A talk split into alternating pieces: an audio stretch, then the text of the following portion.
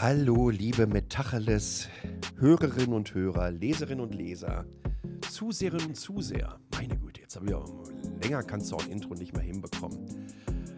Wieder eine Spezialausgabe. Ich glaube, in, in dieser Staffel werden das alles Spezialausgaben, weil relativ wenige davon naja, so eine zeitliche Priorität haben. Mal von der Geschichte rund um das 9-Euro-Ticket abgesehen, weil das wollte ich so einigermaßen nah an das Ende des 9-Euro-Tickets packen.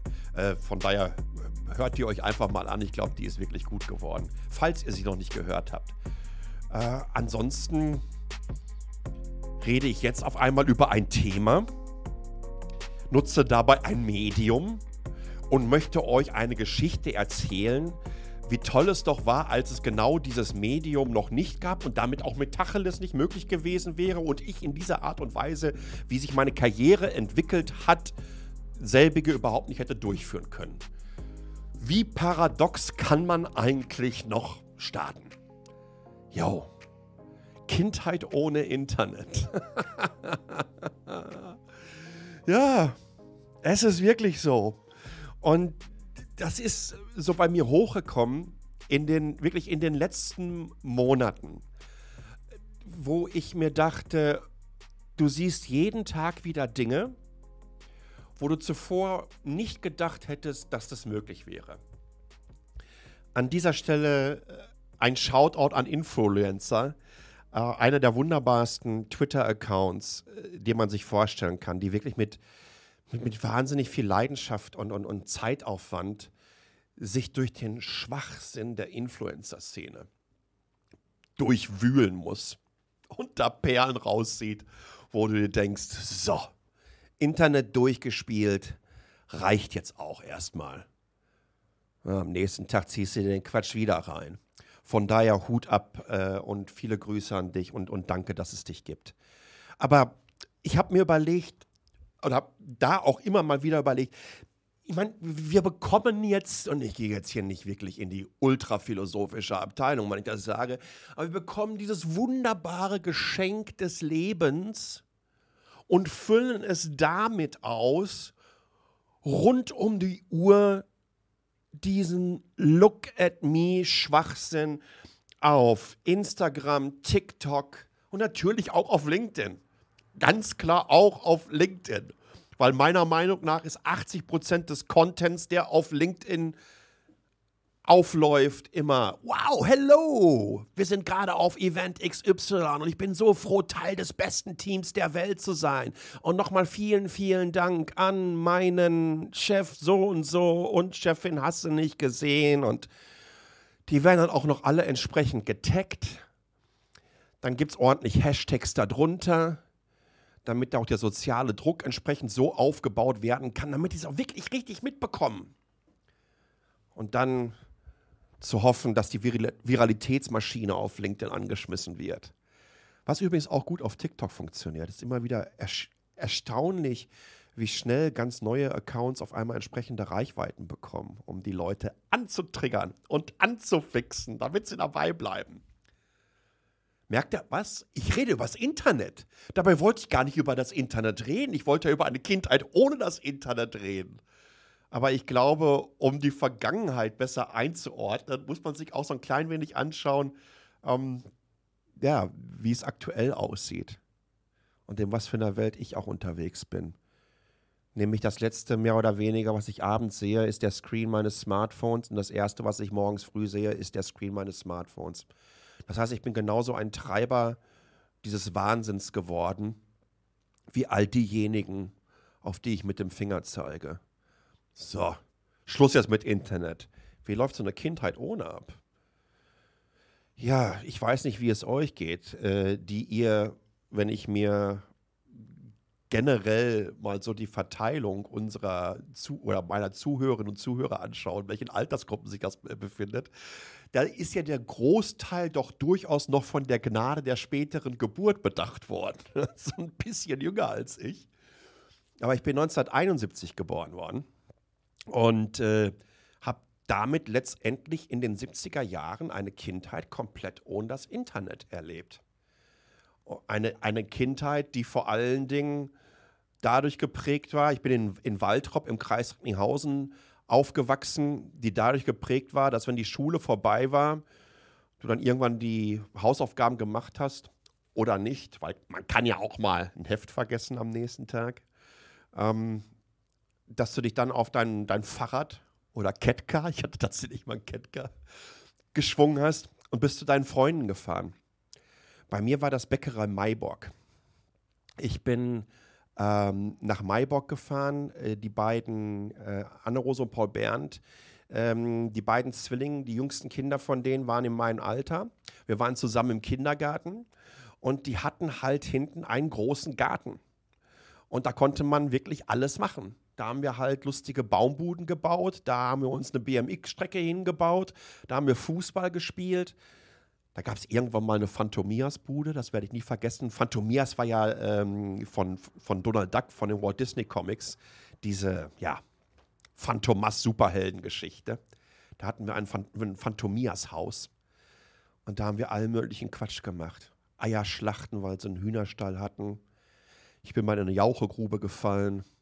Ach, der ganze Tag war letztendlich ausgefüllt mit Spaß, mit draußen sein und ohne in irgendeiner Art und Weise in einen rechteckigen, beziehungsweise mittlerweile sind die Kisten ja irgendwie im Bereich 16 zu 9, 21 zu 9, je nachdem, was für Displayformate ihr nutzt, unterwegs. Also, wenn wir jetzt mal vom Big Screen ausgehen, beim Smartphone ist ja genau umgekehrt.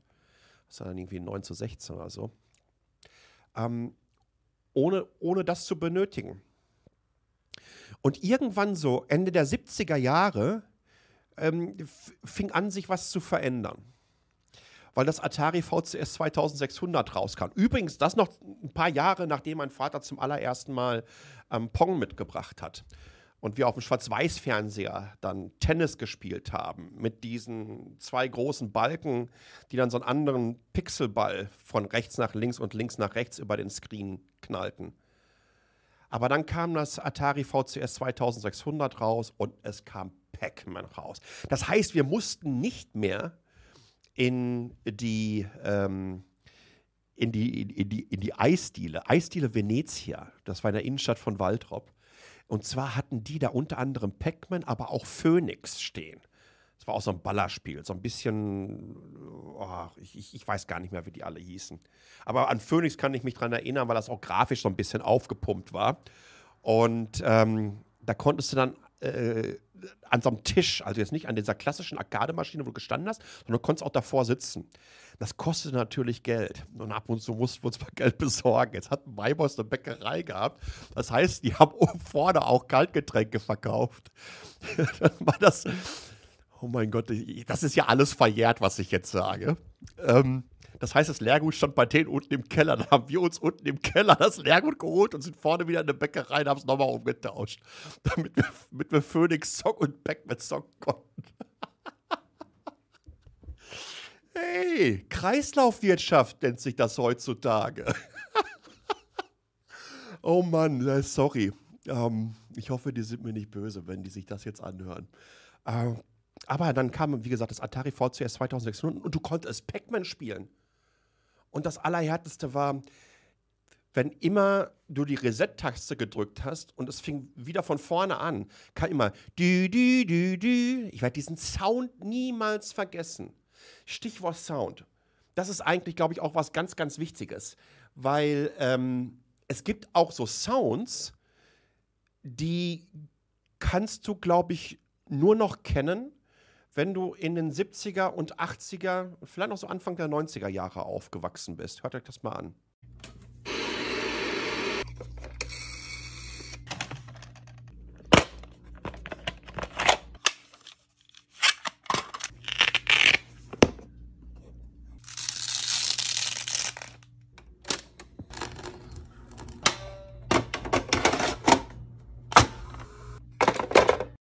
Ja, da war tatsächlich alles dabei. Ne? Von Kassette in den Videorekorder, ins Tape Deck und so weiter rein. Von Fernseher anschalten, der noch über die terroristische Antenne seine Signale empfangen, äh, empfangen hat und du das Rauschen gehört hast und so weiter und so fort.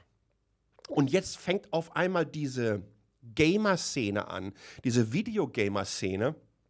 Und die brachte ganz andere Sounds mit sich. Und ich bin mir wirklich sicher, wenn ihr euch das, oder diese Metacheles-Ausgabe nicht auf YouTube anschaut, ihr braucht nicht das Bewegbild dabei. Wenn ihr in diesen Zeiten gedaddelt habt, dann erkennt ihr die meisten Sounds, die jetzt kommen. Get over here!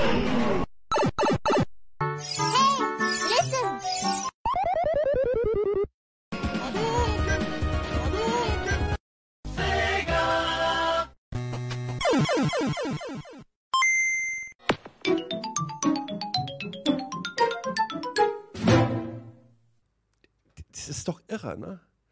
Es ist doch irre, wie Sounds aus Nullen und Einsen sich so in unsere Gedächtnisse, in unser Langzeitgedächtnis reingesetzt haben.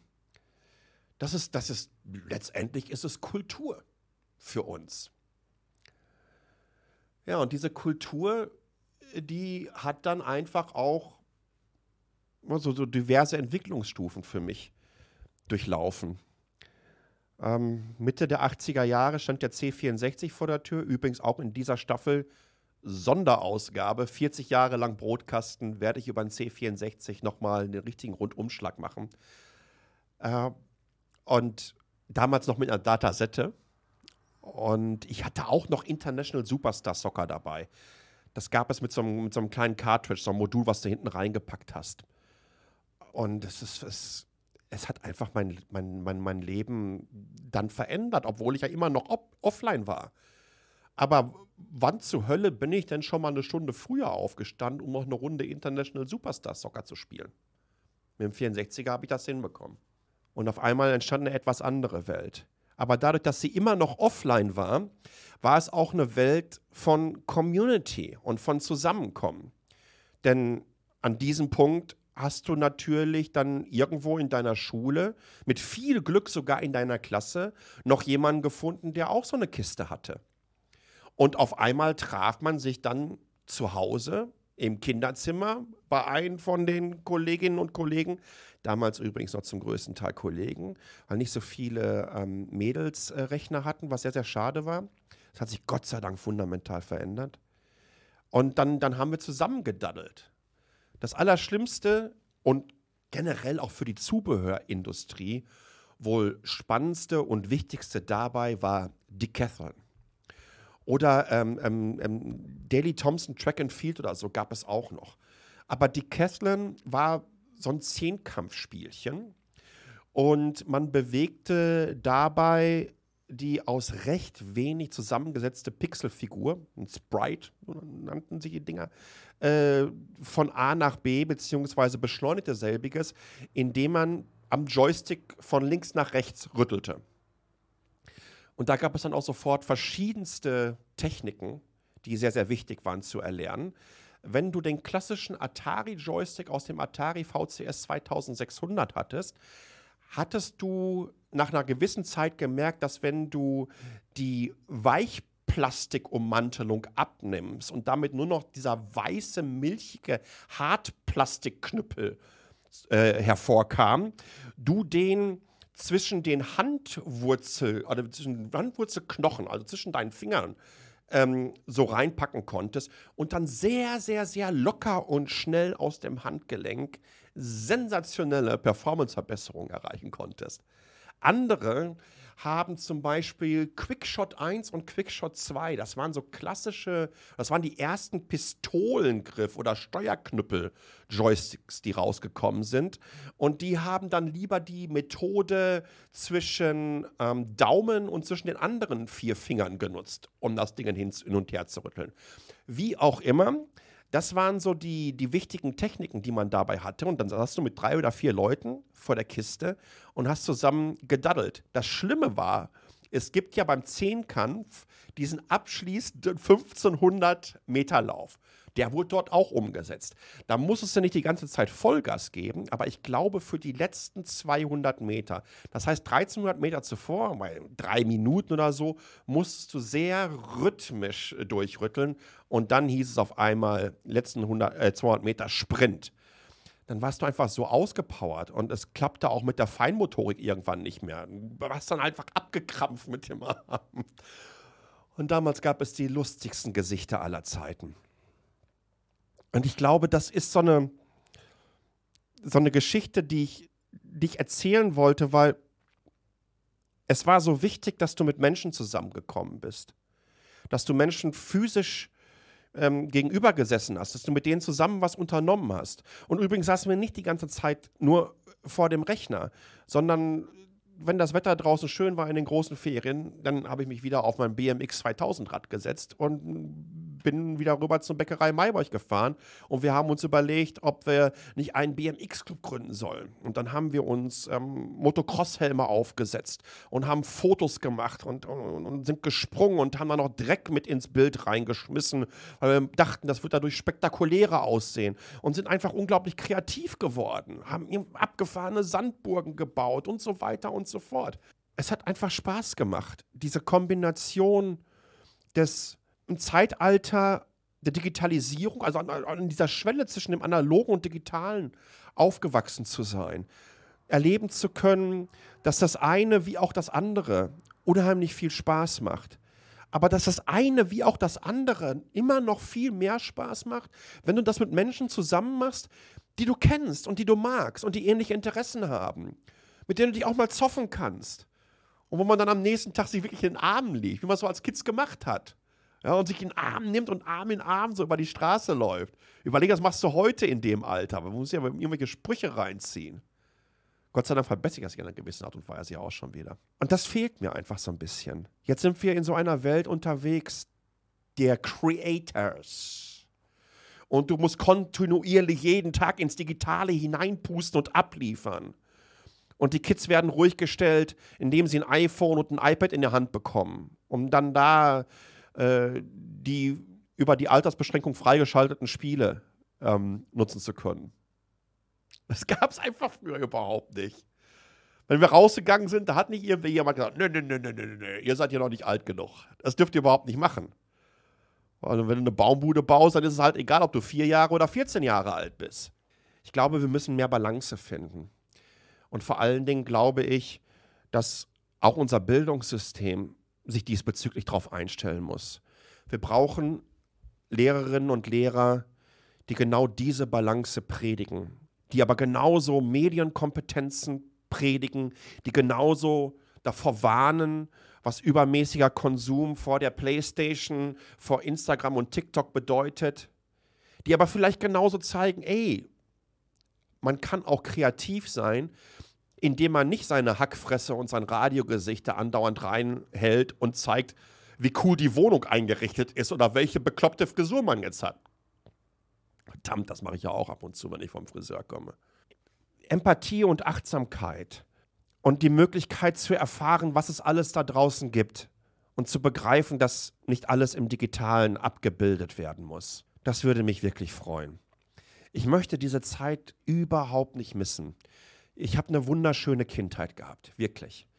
Diese Möglichkeiten gehabt zu haben, da werde ich auch hier und da immer so ein bisschen wehmütig, wenn ich drüber nachdenke, wenn wir irgendwie in Affenkäfig äh, am Samstagmorgen uns getroffen haben und, und, und, und auf einem Ascheplatz rumgepölt haben.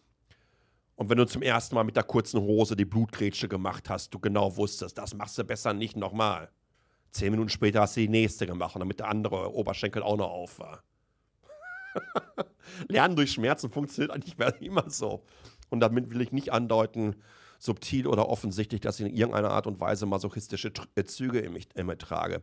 Ähm, es hat unheimlich viel Spaß gemacht. Ich würde mir wünschen, dass wenn ihr Kids habt, dass ihr diesen Kids ähm, den Spaß vermittelt, dass ihr ihnen aber genauso den Spaß vermittelt und die Möglichkeiten der Digitalisierung vermittelt. Äh, weil das stößt uns auch wahnsinnig viele Türen auf. Und jetzt würde ich mich wirklich freuen, wenn ihr mir mal sagt, wie eure Kindheit verlaufen ist. Habt ihr den ganzen Tag vor der Pläse gehockt? Äh, wann seid ihr zum ersten Mal ins Internet gegangen? Oder habt ihr draußen auch Baumbuden gebaut? Oder habt das Pfand zwei oder dreimal abgegeben?